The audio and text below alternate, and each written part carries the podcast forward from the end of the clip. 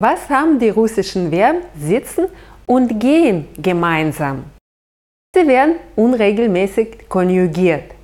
Manche Formen bei der Konjugation sind gleich und ich habe mir ein kleines Gedicht überlegt, das dir hilft, dir die Ich-Form und die Du-Befehlsform zu merken. Hör es dir erstmal auf Russisch an und versuch es zu verstehen.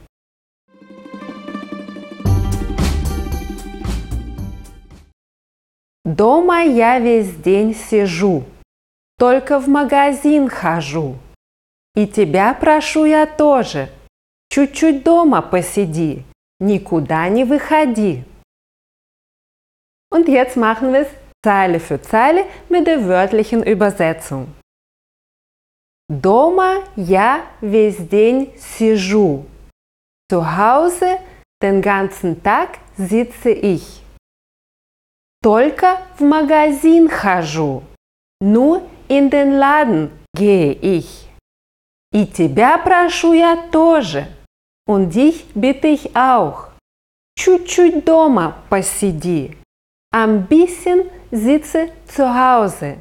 Никуда не выходи. Nirgends geh raus. Und jetzt das Gedicht nochmal.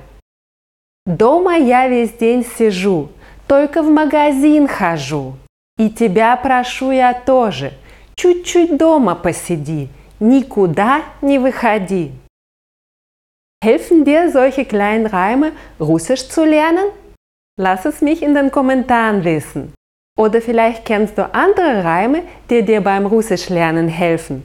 Dann kannst du gerne auch einen Kommentar hinterlassen. Und wenn dir das Video gefallen hat, lass uns einen Daumen hoch da und vergiss nicht, den Kanal zu abonnieren. До скорого и сиди дома!